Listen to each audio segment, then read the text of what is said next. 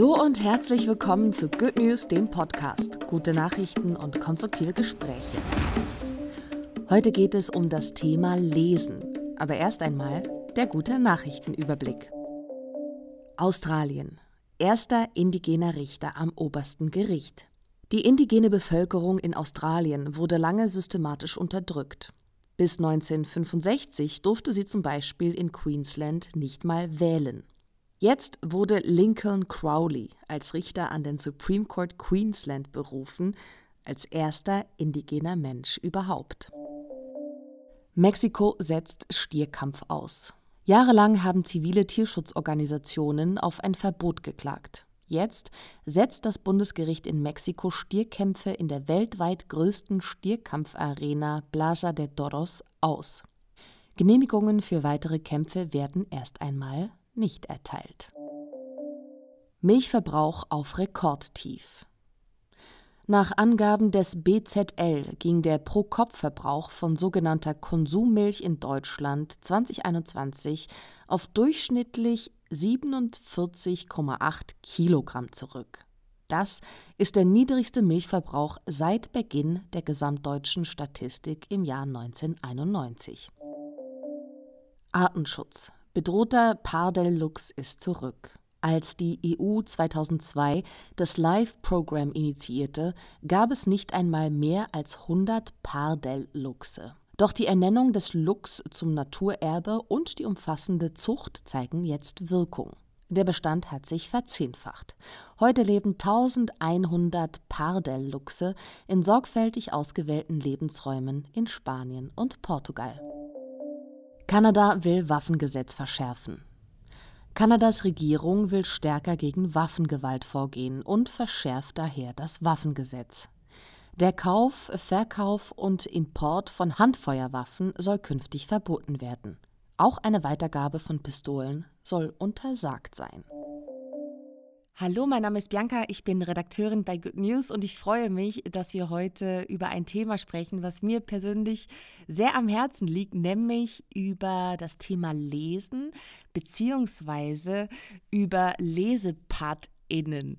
Und deswegen freue ich mich umso mehr, dass Astrid heute mit dabei ist, Redakteurin beim Enorm Magazin, die Lesepatin ist. Hallo Astrid. Hi, liebe Bianca. Genau, noch nicht so lange zwar, aber seit Anfang dieses Jahres bin ich als Lesepatin an einer Grundschule, genau. Na, immerhin würde ich sagen. Hey, ich habe schon gesagt, ein Thema, was mir persönlich sehr am Herzen liegt. Ich glaube, ich bin da total unobjektiv, einfach was allgemein das Thema Lesen angeht. Lesen ist seit meiner frühesten Kindheit eins meiner liebsten Beschäftigungen. Und ich würde jetzt mal einfach ganz frech behaupten, dass dir das Lesen auch am Herzen liegt, da du einfach auch selber schreibst und bei einem Printmagazin arbeitest. Astrid, erzähl mal, was genau machst du und wie bist du dazu gekommen? Ja, auf jeden Fall ist Lesen für mich auch super wichtig. Also auch schon als Kind. Ich habe immer super gerne gelesen und kann mich auch ehrlicherweise gar nicht mehr so genau daran erinnern, wie ich Lesen gelernt habe. Das ist total spannend. Oder ich weiß nur noch, ich mochte es und ich weiß, ich habe Bücher gelesen, aber wie ich da hingekommen bin, das ist irgendwie so ein bisschen grau äh, verschwommen in meiner Vergangenheit. Ähm, ja, und ich bin tatsächlich äh, selber dazu gekommen, weil ich, also ganz äh, klassisch, ich habe einfach so ein Plakat an der Litfaßsäule gesehen hier in Berlin und da stand drauf, wir suchen Lesepaten. Da dachte ich so, hm, was ist wohl Lesepate sein? Naja, und ich habe mir dann so vorgestellt, ach, ich lese dann irgendwie so kleinen, süßen Kindern irgendwie was vor und also diese Geschichten vor und dachte, oh, das klingt ja richtig nett und da hatte ich irgendwie total Bock drauf und habe dann ein bisschen recherchiert und habe rausgefunden, dass es das auch gibt. Also es gibt in Kitas auch LesepartInnen in Berlin. Um, es gibt aber auch welche an Schulen. Genau, also insgesamt sind es 300 Kitas und Schulen in Berlin, die LesepartInnen haben. Also mehr als 300 sogar.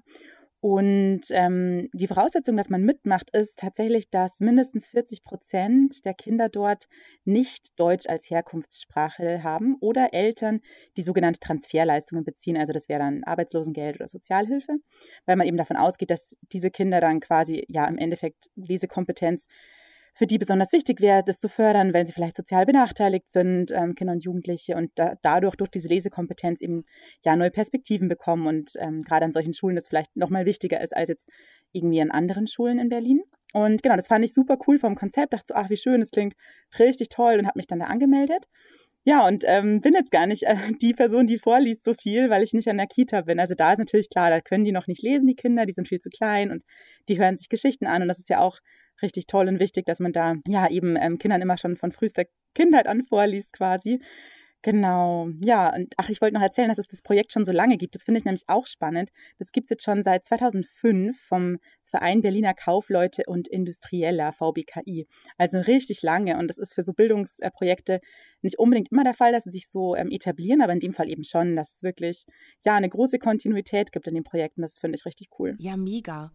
Also weißt du, vielleicht nochmal so auf das Grundlegende zurückzukommen. Ne? Du sagst, du kannst dich gar nicht äh, recht erinnern, wie du lesen gelernt hast. Ich kann mich ehrlich gesagt auch nicht mehr so richtig erinnern. Ich weiß nur, dass als wir in die Schweiz gezogen sind, ich habe vorher in Südafrika gelebt, äh, Englisch war oder ist meine Muttersprache und ich habe dann glücklicherweise schnell Deutsch gelernt. Das ist jetzt vielleicht auch nicht äh, so schwierig von Englisch auf Deutsch wie vielleicht aus anderen Sprachen. Und Genau, die Ärztin meiner Mutter hat mir damals einen ganzen Schrank voller Bücher geschenkt. Und zwar, weil die aus, äh, die hat eine Patchwork-Family und ich behaupte jetzt mal, vielleicht waren es auch zwei Kinder weniger, äh, ungefähr acht Kinder und die waren alle schon groß und deswegen habe ich all diese Bücher bekommen und ich habe mich da einfach so, ja, so reingefuchst und habe das so geliebt. Aber ich meine, ein ganzer Schrank voller Bücher hilft dir nichts, wenn du nicht lesen kannst und es ist eben doch eine kulturelle Kompetenz, die man erstmal erlernen muss. Also ich glaube, auf der Welt gibt es 2018 waren 755 Millionen Menschen, die keine ausreichenden Lese- und Schreibkompetenzen Schreibkompetenzen hatten, um am gesellschaftlichen Leben teilzunehmen. Und davon waren tatsächlich zwei Drittel Frauen und Mädchen. Weil in vielen Ländern ist es immer noch ein Privileg, überhaupt lesen und schreiben lernen zu können. Und das war jetzt ein großer Bogen, jetzt wieder zurück zu Berlin. Äh, meine Tochter ist jetzt auch eingeschult und hat dieses Jahr lesen gelernt. Und ich sehe eben auch, es ist nicht ganz so einfach und es braucht eben diese Unterstützung. Und du als Lesepatin leistest das? Was machst du da genau? Ja, ähm, was du gerade erzählt, das ist ja auch super krass, wie viele Menschen da ähm, ja eben nicht lesen können, gerade Frauen und Mädchen.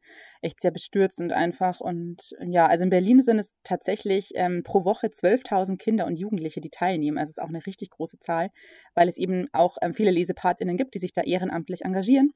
Das sind äh, so gut 2.000, die mitmachen, also wie ich eben jetzt auch.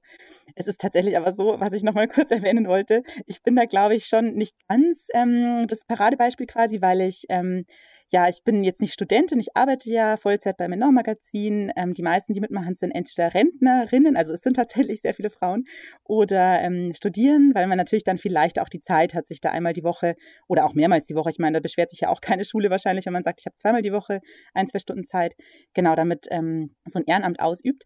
Ja, also es ist auf jeden Fall so, dass ich einmal die Woche eineinhalb Stunden in der Kreuzberger Grundschule, ziemlich nah bei mir ums Eck auch, ähm, vorbeikomme und dort immer mit ein paar Kindern lesen übe. Also ich habe da am Anfang von der Lehrerin eine Liste bekommen, wo sie meint, ja, die sind die Kinder, die besonders Unterstützung bräuchten. Und da ist meistens so, dass die dann auch mir sagen, ja, heute liest doch mal am besten mit der oder mit dem, weil natürlich kommt es auch darauf an, das ist ähm, vom Konzept her so Montessori orientiert, die Schule, dass die dann ganz oft so Freiarbeitszeiten haben. Und dann ist vielleicht gerade bei der einen Schülerin, bei dem einen Schüler passt es halt gerade besser, dass ich mit der Person lese. Also erste bis dritte Stufe ist da zusammen quasi. Also es sind ganz kleine, die gerade in die, jetzt mittlerweile, ist jetzt fast Sommerferien, also die sind dieses Jahr in die Schule gekommen. Anfang des Jahres waren die noch frisch an der Schule. Und dann welche, die jetzt in der dritten Klasse schon sind. Aber tatsächlich gibt es auch SchülerInnen der dritten Klasse, die dann mit mir lesen üben müssen, weil es halt noch nicht so gut klappt was heißt müssen, aber dürfen, weil ich will auch, das ist mir auch total wichtig, dass ich da nicht sitze und denen da super streng irgendwas einprügeln will, weil ich halt am Ende auch mir denke, es soll ja der Spaß vermittelt werden am Lesen, weil mir hat es auch immer so viel Spaß gemacht als Kind. Und ich habe mit dem Lesen nie was, ich habe mit dem, mit diesem Lesen, mit Büchern nie was Negatives verbunden, sondern immer nur ganz viel Freude und Spaß. Und ich würde mich da ja, also ich hüte mich davor, den Kindern zu sagen, du musst jetzt noch zehn Minuten und wir müssen diese drei Seiten lesen oder so, sondern dass, wenn dein Kind keinen Bock mehr hat, dann ja, soll es auch wieder rüber in die Klasse, so denke ich mir. Ich, ja, genau. Ich bin dann nämlich immer in der Bibliothek. Das ist in der Nähe von dem Klassenzimmer, ist eine Bibliothek. Da kann ich dann hingehen, können wir uns Bü Bücher aussuchen. Oder ich nehme ein bisschen Material mit von der Klasse selber. So ein paar so, ja, da gibt es ganz nette Spiele, Anlaut-Bingo oder irgendwelche ähm, Silben kann man legen zu Bildern. Also auch sehr viel Haptisches, was glaube ich auch ganz gut ist und wichtig ist.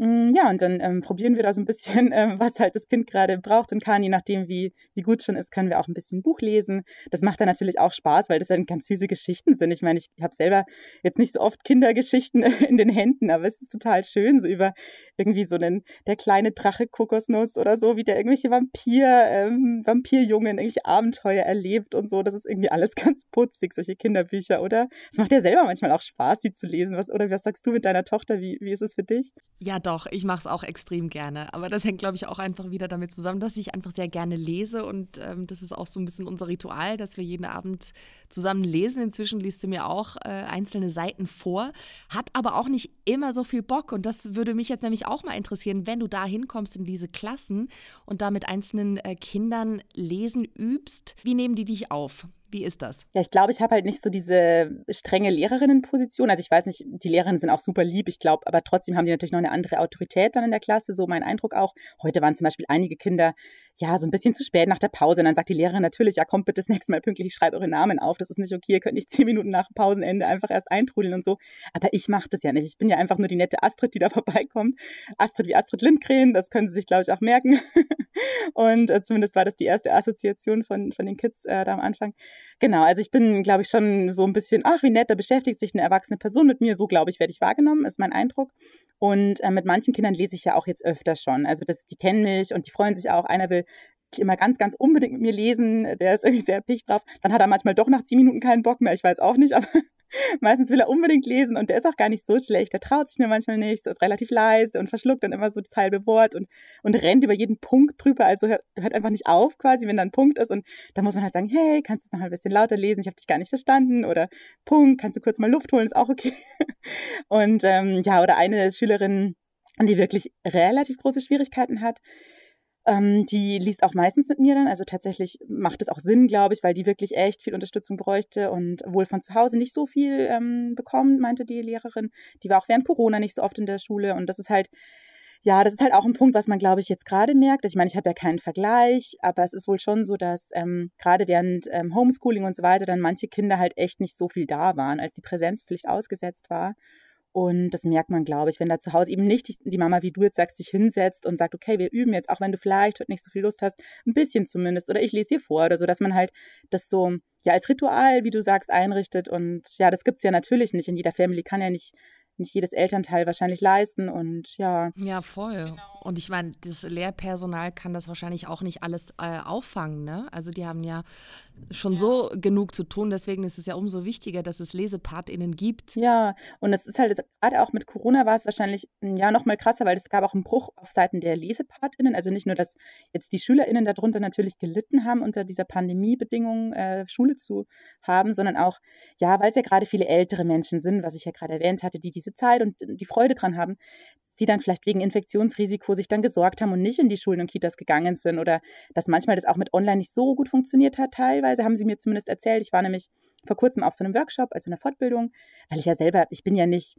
geschult oder so. Das ist auch nicht der Punkt. Also da muss man jetzt nicht eine ausgebildete also Pädagogin sein oder so. Ich habe selber halt früher ganz viel Nachhilfe gegeben, während ich noch in der Schule war, klar. Aber das war es auch eigentlich, was ich an Vorerfahrung mitbringe und habe mir gedacht, ach, so eine Schulung schadet nicht. Und es war auch ganz spannend, sich da mal auszutauschen mit anderen LesepartInnen, welche Erfahrungen die so haben, wie die das so machen. Und ja, da haben auch manche erzählt, dass mit Online, dann haben sie mal eine Zeit lang nicht so, nicht viel gemacht und es funktioniert ja auch viel besser, Präsenz, ähm, Präsenz. Und auf jeden Fall haben wir aber auch alle, es war auch ganz schön, weil eigentlich alle so ganz, ganz viel Positives berichtet haben und alle irgendwie total viel Freude dran hatten, die das da eben machen und ah, auch unterschiedlich rangehen an die Sache. Also manche geben dann so quasi 15 Minuten Takt irgendwie immer zwei SchülerInnen, äh, mit denen lesen sie. Und ähm, ich habe mir halt von Anfang an immer nur so Maximum, also für die eineinhalb Stunden maximal drei SchülerInnen nacheinander so geschnappt aus der Klasse, weil mir das, glaube ich, ein bisschen zu stressig wäre und auch, ich weiß nicht, braucht ein bisschen, bis man reinkommt. Dann plaudern die Kids und manchmal lenken sie natürlich auch ab und wollen so irgendwie ein bisschen über was ganz anderes reden und erzählen irgendwas. Und dann muss man wieder so, hey, aber vielleicht wollen wir doch wieder weiterlesen. Total interessant und schön, aber ja, und ich meine, wenn ich da so 15 Minuten hätte, fände ich irgendwie war sehr stressig, aber klar, das Konzept ist ja auch nicht jetzt so vorgegeben. Viele lesen auch vielleicht mit, mit Kindern, die schon gar nicht, ja, die gar nicht so schlecht sind. Das hatte ich auch schon mal, dass ich mal mit einem Jungen gelesen habe, der richtig gut schon war. Ist für den ja auch toll, mal so Aufmerksamkeit zu kriegen, da einfach so, ja, irgendwie wahrscheinlich auch mal, auch für die Guten mal so ein bisschen, äh, nicht immer nur die, die es halt gerade so sich erkämpfen müssen, Wort für Wort, sondern ja, jemand, der schon richtig gut liest, der hat auch total toll Intonation schon gemacht und so richtig so die Stimme verstellt. Das war echt cool. Der war auch erst in der ersten Klasse. Ich war voll begeistert. Ich war so krass, wie gut der schon liest und so. Ja, cool. Also es ist halt so, es ist halt Lesen, es klingt so banal, aber es ist die Grundlage von so vielem. Und so viele Menschen, auch in Deutschland, können nicht ausreichend lesen und schreiben. Und das Interessante fand ich, in Deutschland sind es vor allem Männer. Also es sind mehr Männer in Deutschland, die nicht lesen und schreiben können als Frauen. Und als erwachsene Person ist es dann wahrscheinlich noch schwieriger, lesen und richtig schreiben zu lernen. Und in Deutschland gibt es seit 2016 die sogenannte Alpha-Dekade. Und die versuchen, ähm, die Lese- und Schreibfähigkeiten von erwachsenen Menschen in Deutschland zu verbessern. Und es laufen da ganz viele Projekte und Programme, ich glaube noch bis 2026, weil es eben ja, vielen, vielen Menschen das Leben einfach so schwer macht, wenn sie nicht, nicht richtig lesen können. Ja, krass. Ich meine, man kann sich das ja, wenn man lesen kann, ist es ja total schwer, sich das vorzustellen, wie es ist, wenn so ein Text vor dir liegt und du nicht so gut den erfassen kannst. Weil, also jetzt klar, jetzt gerade kriege ich mit, wie lernt man das? Man lernt das so am Anfang ja Buchstabe für Buchstabe, die man so zusammenzieht und dann so das Wort erfasst und dann den Satz und so weiter. Aber ich blicke auf einen Text und ich sehe ja quasi, ich überfliege ja auch schon Texte oder kann das ja überfliegen, weil ich ja schon ja ganz anders lesen, lesen kann quasi. Und das ist ja, ja, also es ist ja ein richtig, ähm, ja, richtig wichtig, dass man da auch, wenn es eben erwachsene Menschen gibt, natürlich gibt es die, dass man denen dann auch nochmal diese Unterstützung gibt. Und ja, ich, ich frage mich halt immer, ob ich dann ja genau, vielleicht wenig, wenig Ahnung habe natürlich von der, von der pädagogischen Seite oder von, wie vermittle ich am besten, aber ja, die Lehrerinnen beruhigen mich dann auch, wenn ich das habe ich schon ein, zwei Mal angesprochen, waren so, nein, das Wichtigste ist, dass man den Kindern eben auch diese Aufmerksamkeit gibt und da einfach da ist und so, dieses auch mal wirklich, dass eine Person sich beschäftigt und so. Aber ja, als Kind ist das vielleicht ein Weg, wenn man dann als Erwachsener lesen lernen oder ja, Lesekompetenz stärken möchte, ist natürlich muss man wahrscheinlich nochmal anders ansetzen. Aber es ist echt toll, dass es da so Projekte gibt. Ich habe noch von einem von einer Studie gelesen, die mich sehr überrascht hat, äh, was so Lesen lernen angeht. Und zwar haben Forschende der Unis Genf und Trient, ähm, Trient, sagt man das? Trient? Ja, ich glaube. ein äh, Spiel entwickelt, was die Lesekompetenz fördern soll, also ein, ein Online-Spiel, also so ein Game. Ne? Und in diesem Spiel gab es aber überhaupt nichts Geschriebenes. Es ging überhaupt nicht darum, tatsächlich zu lesen, sondern es ging darum, in diesem Spiel äh, so eine Art, ja, so ein Tier, äh, verschiedene Aufgaben, mit so einem Tier verschiedene Aufgaben zu meistern. Und das wiederum hat aber die Aufmerksamsfähigkeit gefördert und irgendwie die Augenbewegung trainiert, die nötig ist oder die notwendig ist, um gut lesen zu lernen. Und dieses Spiel hat tatsächlich dazu geführt, äh, die haben dieses Experiment, Experiment mit 151 Schülerinnen und Schülern in ähm, Italien gemacht. Und der Effekt war tatsächlich, dass alle, die dieses Spiel gespielt haben, signifikant besser lesen konnten danach und auch noch ein Jahr später. Also lesen lernen kann man offenbar oder das Lesekompetenzen fördern kann man offenbar auch durch andere Arten von ja, von Gehirnjogging sozusagen. Total cool, ja. Ja, das ist aber auch, äh, macht ja auch total Sinn, weil es ja ganz oft darum geht, so einfach genau diesen Fokus zu behalten und ähm, ja, Konzentration ist, glaube ich, auch ein Riesenthema. Merke ich auch immer wieder, wenn ich da das Lesen übe, dass das gar nicht so leicht ist, so bei dem Wort, bei dem Satz zu bleiben. Und wenn das das Spiel auf eine sehr anscheinend ja unterhaltende Weise schafft, die Kinder da so auf eine Konzentration, also die Konzentration zu erhöhen, in dem Moment und auch anscheinend ja nachhaltig. Das ist ja richtig cool. Ja. ja, voll. Und ich meine, wie oft wurde das Buch zumindest totgesagt. Lesen wird aber jetzt nicht so schnell vorbeigehen. Es ist total wichtig, dass wir lesen können, egal ob jetzt wir in einer extrem digitalisierten Welt leben oder äh, doch noch analog uns alles zu Gemüte führen. Ich glaube, das, das wird eine Kompetenz bleiben, die wir einfach brauchen. Ja, vielleicht fühlt sich jetzt äh, die eine oder der andere angesprochen, selber Lesepart zu werden. Wir packen euch auf jeden Fall alle Links in die Show Notes. Du hast ja über deine Erfahrung als Lesepatin einen Text geschrieben und der wiederum erscheint natürlich im Enorm Magazin. In welcher Ausgabe denn, Astrid? Genau, der erscheint in der Kolumne Mein erstes Mal, weil es ja auch das erste Mal ist, dass ich lese Lesepatin bin, in der dritten Ausgabe dieses Jahr, die jetzt ähm, Anfang Juli erscheinen wird. Holt euch das Heft und wir sprechen bestimmt zu einem späteren Zeitpunkt nochmal über das neue Heft. Danke, Astrid. Vielen Dank, Bianca. Dankeschön. Good News, die besten guten Nachrichten der Woche, wurde euch präsentiert von der Good Family.